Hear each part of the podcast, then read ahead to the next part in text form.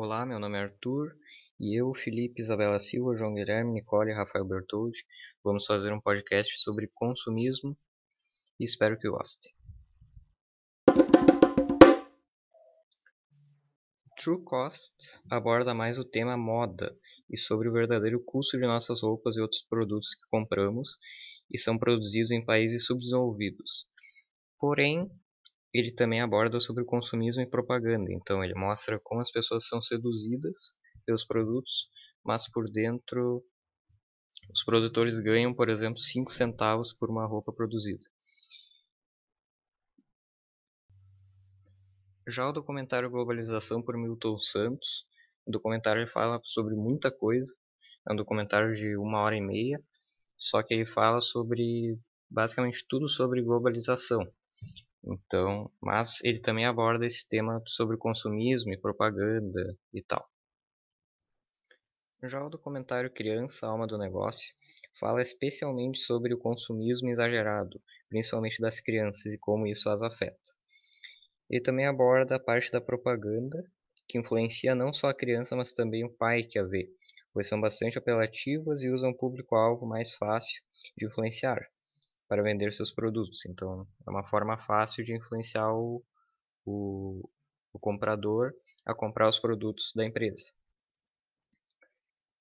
Esse documentário também fala que as crianças, por conta das propagandas, acabam usando muito mais eletrônicos, olhando televisão e comendo alimentos que fazem mal à saúde, em vez de praticar hábitos mais saudáveis. Então, isso é uma coisa que as propagandas influenciam muito elas, porque as crianças ainda são imaturas e não sabem pensar racionalmente e são levadas pela emoção, pela, pela emoção. Então elas, elas são influenciadas muito fácil por essas propagandas e acabam sendo muito consumistas. Eu sou o Felipe. Então, uh, o consumismo, ele e afeta negativamente as questões sociais, porque ele forma uma, uma pirâmide muito rígida. E assim, você assim, as pessoas que estão trabalhando na indústria textil não podem ir para cima e ser promovidas, porque eles são vistos como inferiores pelos, pelos bem, eu não sei como dizer isso, mas, mas pelos chefes deles. E e também afeta muito negativamente o meio ambiente, porque é, mais e mais a desflorestação não está acontecendo para fazer mais espaço para a indústria têxtil. E assim e, e assim está danificando muito o meio ambiente e destruindo as espécies esses locais na África e nesse lugar. Eles, especialmente e de novo, onde tem indústria textil, porque a gente precisa de mais e mais algodão para fazer roupa e, e assim vai. Um monte de pessoas pensa que algodão geneticamente modificado é ruim, só que um, a grande maioria desse estigma vem indústria tipo anos 50, só que não é verdade. É demais. Porque é, agora é, orgânicos geneticamente modificados são completamente inseguros para comer. Então, uh, então, ele afeta a, a economia até é bem para os países que estão supervisando toda essa indústria. Porque só tá danificando, só tá danificando ainda mais a, a economia dos países onde as pessoas trabalham. Porque é como eles dizem, os ricos ficam mais ricos e os pobres ficam mais pobres. E assim. Assim vem, tem aquela, aquele aspecto todo da pirâmide social rígida. E por isso, o, é, os pobres ficam mais pobres e os ricos ficam mais ricos. Uh, então, o consumismo é, da maioria, e é uma prática muito o, causa muito dano. E. É, é isso. Oi, eu sou a Isabela Silva e o consumismo tem pontos negativos que a gente deve levar em consideração. Uma das piores e mais prejudiciais consequências do consumismo é a grande produção de lixo que está destruindo aos poucos a nossa forma de viver. Outro ponto prejudicial ao meio ambiente é que, depois da industrialização, o meio ambiente foi muito abusado e agredido por conta da queima de combustíveis e o grande desperdício de materiais. Também, normalmente, os produtos são desnecessariamente caros, fazendo com que as pessoas comprem mesmo não tendo dinheiro para pagar. Então, elas ficam cheias de dívidas e isso vai se tornando cada vez maior. Então, uma dica para amenizar essa situação seria guardar o dinheiro, não comprar coisas necessárias, pesquisar os preços e, comprar, e comparar qual deles vale mais a pena.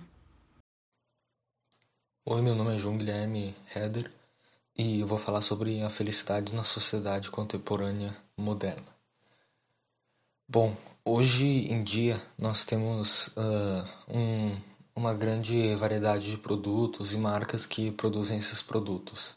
E hoje em dia a felicidade está associada a esses produtos e ao consumismo desses produtos. Por exemplo, quando você está no Instagram ou alguma coisa assim, alguma rede social, e você vê alguém que comprou um novo carro, ou um novo celular, ou uma nova casa, enfim, se alguém comprou algum produto, alguma coisa assim, e você, tipo, pensa assim, ah, eu queria ser essa pessoa, porque ela tem tal coisa, ela tem um iPhone, ela tem um novo carro, ela tem uma casa gigante.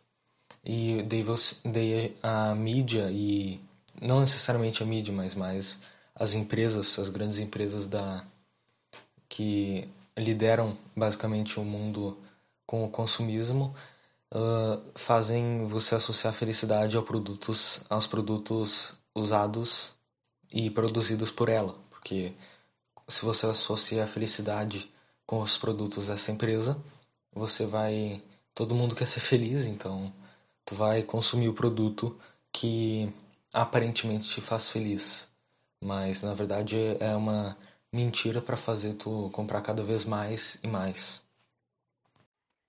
Obsolência programada é quando um produto lançado no mercado se torna inutilizável ou obsoleto em um período de tempo extremamente pequeno e de forma planejada. Quer dizer que as empresas lançam mercadorias para que sejam rapidamente descartadas e estimularem o consumidor a comprar novamente. Esse acontecimento é associado ao processo de globalização, mas seu início pode ser na Grande Depressão de 1929. Durante sua enorme crise econômica que marcou essa época, havia um mercado consumidor fraco e via que tinha muitos produtos em estoque e que não eram distribuídos, diminuindo o lucro das empresas e aumentando o desemprego, e, consequentemente, reduzindo o consumo e aumentando a crise. Diante disso, observou-se que produtos duráveis desfavoreciam a economia, pois reduziam o consumo.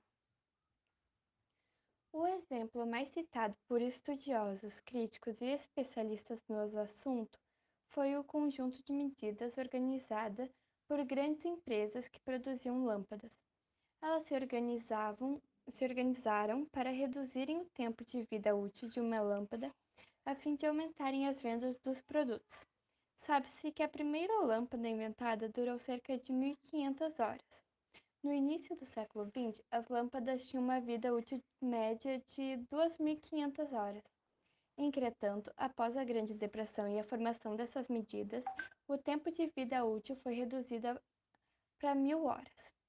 Mas muitos especialistas em tecnologia e mercado consumidor estabelecem campanhas de diminuição do consumo desenfreado e a adoção de medidas que visem ao combate à obsolência programada por parte dos fabricantes. Isso porque esse, esse processo pode trazer sérios danos ao meio ambiente, uma vez que mais consumo gera mais lixo, que tem que ser descartado, agredindo o meio natural. E a produção de lixo gerada pela obsolência programada é cada vez maior. Meu nome é Rafael Bertoldi e eu vou falar sobre os pontos positivos do consumismo que também devem ser levados em consideração.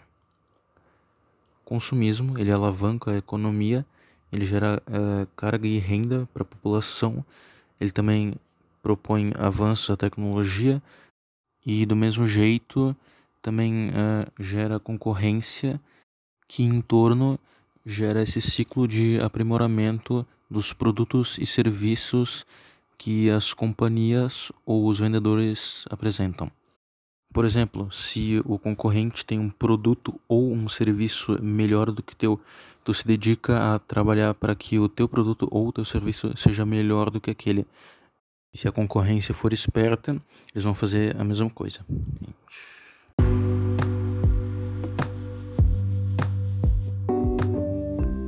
Isso, espero que tenham gostado. Espero que tenham aprendido mais alguma coisa sobre consumismo. E é isso aí.